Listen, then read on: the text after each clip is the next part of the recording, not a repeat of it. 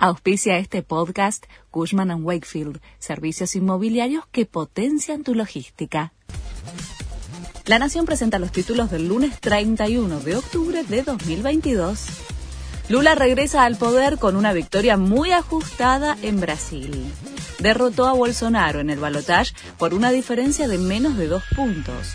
El Partido de los Trabajadores obtuvo 50,90% frente a 49,10% del partido del actual presidente. El exmandatario llamó al diálogo y la reunificación. Voy a gobernar incluso para quienes no me votaron. No existen dos Brasil, dijo Lula.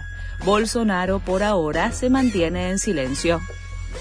Alberto Fernández viaja a Brasil para festejar el triunfo de Lula. El mandatario celebró la victoria del líder del PT y dijo que ya no tendrá que padecer hostilidad luego de años de rispidez con Bolsonaro. Fernández viajará para reunirse cerca del mediodía con el presidente electo. Liberan las importaciones para empresas que paguen con sus propios dólares. Lo anuncia hoy el ministro Sergio Massa. Las empresas que precisen importar y no logren la aprobación podrán hacerlo si pagan con sus propios dólares. Con esta modalidad convalidarán un tipo de cambio de 300 pesos. Comienza hoy el Cyber Monday. Hasta el miércoles, más de mil empresas se suman a la décima edición de uno de los eventos más importantes del comercio electrónico.